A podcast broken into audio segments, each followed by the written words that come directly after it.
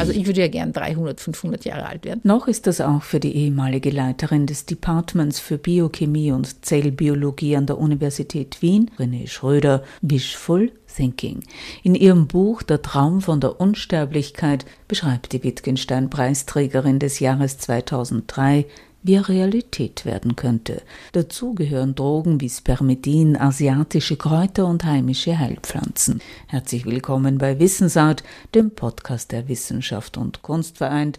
Heißen Sie Elisabeth Juliane Nöstling und René Schröder zu einem Gespräch über ein gutes, langes Leben. Ja, und die Forschung wird schon große Fortschritte machen dass man lang eine hohe Lebensqualität hat. Ich finde auch spannend, dass es in Japan über 90.000 über 100-Jährige gibt. Sind das die Gene oder ist es der Tee? Am Anfang ihrer Karriere erforschte René Schröder die RNA, jenes Molekül, das die Entstehung des Lebens ermöglichte. Nun hat sie die Kräuterküche ihres Leierhofes im Tennengau zu ihrem Labor gemacht. Dort, auf 1000 Meter Höhe, will sie die Spannung zwischen überlieferter Kräuterlehre und moderner Medizin überwinden. Ich finde ja schade, dass die Ärzte so wenig wissen, dass die Universitäten das nicht lehren, wenn man Medizin studiert, was man mit, mit Kräutern alles machen kann. Aber da gibt es zum Beispiel eine Regel, wo, wo jeder Arzt verrückt wird. In der Kräuterlehre heißt es, man soll nie länger als drei Wochen das gleiche Kraut verwenden, weil man sich daran gewöhnt, dann verliert es vielleicht die Wirkung oder es hat Nebenwirkungen, dann macht man eine Pause oder verwendet ein anderes Kraut mit einem anderen Wirkstoff, aber ähnlicher Wirkung. Und da wechselt man, weil in der, in der Medizin wird man jetzt eingestellt und muss immer das Gleiche nehmen. Ja, und das sind so Dinge, die ich eigentlich gern ein bisschen pushen möchte, dass man darüber nachdenkt, was man eigentlich mit Kräutern alles machen kann. Und da kann man schon sehr viel präventiv machen. Also ich bin schon für die Medizin, wenn man was, was hat, was wichtig ist, da gibt es halt die richtigen Medikamente dafür.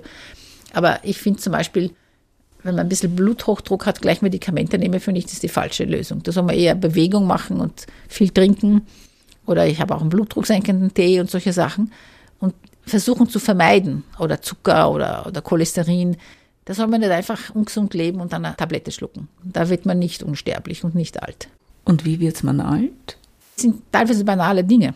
Kalorierestriktion, weniger essen, ist das Erste, was man entdeckt hat, was die Lebenserwartung verlängert. Dann kaltes Wasser zum Beispiel, auch Intervallfassen ist sehr in. Ja, die Ernährung ist wichtig, nicht so viel Zucker. Zucker ist ganz schlecht, Bewegung ist wichtig, kaltes Wasser. Der Kneipp war schon sehr spannend und sehr intelligent. Und dann gibt es halt sehr viel Kräuter. Man kriegt diese Senolytics, also das ist in der Entwicklung, das sind Drogen, die alte Zellen in den kontrollierten Tod schicken. Also das ist die Zukunft jetzt. Die sind aber noch nicht zugelassen. Aber es gibt viele Zusatzernährungsstoffe, die gut sind oder man hat sie in der Nahrung. Beeren essen, so Erdbeeren, Brombeeren, Beeren, Apfel, also Obst, Gemüse, Kurkuma, Zitronen, Loximele, Kräuter. Ich habe zum Beispiel auch einen Memo-Wein. Das ist eine lustige Geschichte. Ich habe gesucht auf meinen Feldern den stinkenden Storchenschnabel, weil der ist bekannt gut gegen Herpes, gegen Fieberblasen. Und ich habe oft Fieberblasen, weil ich bin ja auf 1100 Meter Höhe. Dann vergesse ich was gegen einen Sonnenschutz und dann habe ich schon wieder Fieberblase. Finde ihn nicht, finde nur den Waldstorchenschnabel. Und dann gehe ich in die Datenbank und schaue nach, kann der irgendwas?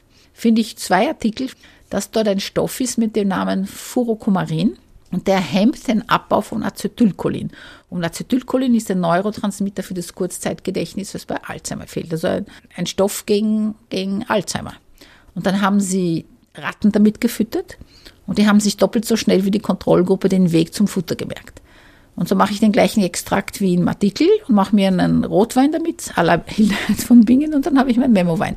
Und da gebe ich auch Ginsengoide rein von diesem Jaugulan, dieses Kraut des Lebens, das hat mehr Ginsengоide als Ginseng. Und Ginseng ist ja überhaupt gut für alles und aber auch für den Kopf. Stehen diese Tipps auch in dem Buch mit dem Titel Der Traum von der Unsterblichkeit? Ja, also ich erkläre schon, was der Alterungsprozess ist, dass es eben Tiere gibt, die nicht altern, was wir tun könnten, um den Alterungsprozess hinaus zu verschieben, weil viele Krankheiten im Alter kommen durch diese alten Zellen, die sich da ansammeln und entzünden.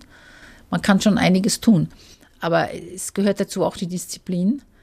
Und man muss auch wirklich proaktiv. Das wird eh modern. Also ich finde, ich bin eh ganz im Zeitgeist. Es ist ja sehr schön da oben. Ich mache auch Kräuterkurse, Seifenkurse und Kräuterwanderungen.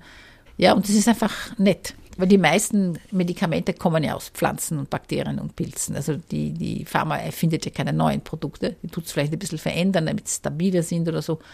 Aber im Großen und Ganzen sind die Wirkungsstoffe sind in Pflanzen drinnen. Wie muss man sich nun einen Tag der Biochemikerin, die zur Kräuterhexe mutierte, vorstellen? Wenn ich zu Hause bleiben kann, was ich ja super finde, wenn ich nirgends hinfahren muss, weil ich, ich bin doch sehr weit oben am Berg, also ich stehe früh auf, ich bin ja schon Morgenmensch immer gewesen und jetzt brauche ich schon weniger Schlaf. Also sieben Stunden reichen für mich, also von elf bis sechs mehr oder weniger ungefähr.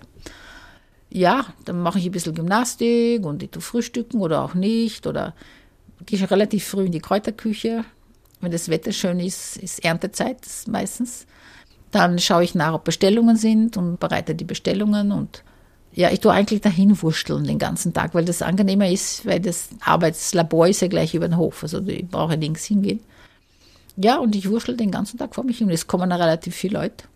Ich bin ja oft, bis, bis finster wird, bis ich schlafen gehe, gehe ich immer hin und her. Ich kann nichts, nichts tun. Das hatte ich schon, als wie ich noch berufstätig war. Ich habe mir vorgenommen, am Sonntag tue ich nichts. Am Sonntag tue ich nichts. Wache ich auf am Sonntag. Heute tue ich nichts. Um 9 Uhr, was tue ich denn heute? Ja, aber ganz entspannt. Und so, wenn ich eingeschneit bin, ist das Beste. Weil dann hat man null Stress, man hat den Tag, der Tag ist gewonnen. Ja, wenn man nichts, nirgends hingehen kann und ja, dann tue ich halt zeichnen, lesen, schreiben, aufräumen, sehr viel aufräumen. Mindestens zwei Leben lebt René Schröder bereits. Nun träumt sie von der Unsterblichkeit. Mit Kräutern und Drogen ist sie auf dem Weg dorthin. Ihre wissenschaftlichen Überlegungen dafür hat sie auf ihrem Lieblingsplatzal, dem Leierhof, niedergeschrieben. Ich bin ein Glücksmensch. Ich habe natürlich schon viele Schwierigkeiten und Kämpfe im Leben gehabt, aber die habe ich, finde ich, meisterlich überstanden und überlebt. Und es macht auch Spaß. Ja, ich mag nicht, wenn man einfach aufgibt und sagt, der andere sagt irgendein Blödsinn und man schluckt es. Also ich habe mich immer aufregen müssen. Das musste sich das Mitglied der Bioethikkommission der österreichischen Bundesregierung der Jahre 2001 bis 2005 auch beim diesjährigen Philosophikum in Lech. Dort habe ich auch mit René Schröder dieses Interview geführt und mit ihr über ihr Leben als Kräuterhexe gesprochen. Es gibt einen Konsens, einen globalen Konsens, wo alle Menschen der gleichen Meinung sind, ist, dass wir an unserer Zukunft arbeiten können. Wir müssen nicht warten, was passiert und nichts tun. Wir können unsere Zukunft gestalten. Zum Besseren. Und ich meine, uns geht es ja heute wirklich sehr gut verglichen zu vor 1000 Jahren oder 100 Jahren. Die Lebenserwartung um 1900 war 36 für Frauen, 38 für Männer. Das muss man sich überlegen, das ist doppelt so lang. Natürlich, jetzt bin ich 70, jetzt denke ich mal, jetzt alter ich und die Altersforschung macht ja Riesenschritte. So spannend. Und es ist eigentlich nicht so schwierig, glaube ich, dass wir also das Altern hinausschieben, weil es mich einfach interessiert, was man alles noch lernen wird. Und es gibt so viel zu tun, auch für mich. Schon seit ein paar Jahren erforscht sie die Gewinnung, Verarbeitung und Wirkung von Heilkräutern. Tees, Salben und Seifen sind die Produkte dieses Prozesses in 1100 Meter Höhe am Fuße des Einbergs. Dabei ist ein wichtiges Leitbild die Spannungen zwischen überlieferter Kräuterlehre und der modernen Medizin zu überwinden. Also der Mensch ist ja eigentlich ein Sapiens sapiens seit 70, 100.000 Jahren, seitdem er Dinge denken kann, die es nicht gibt, dass er Zukunft denken kann. Und dann hat er gemerkt, dass er stirbt. Und der Tod ist eine echte Kränkung. Das hat uns schon Paul Sartre schon erzählt. Und wir sind gekränkt, dass wir so Mangelwesen sind. Und deswegen arbeiten eigentlich seit 70.000, 50.000 Jahren, arbeiten wir an unserer eigenen Evolution. Weil wir haben eine Brille, wir haben eine, eine neue Hüfte. Das heißt, wir tun sehr viel, damit es uns länger besser geht. René Schröder, die Biochemikerin und Kräuterhexe bei Wissensart, dem Podcast der Wissenschaft und Kunst vereint. Auf bald, sagt Elisabeth Juliane Nöstlinger.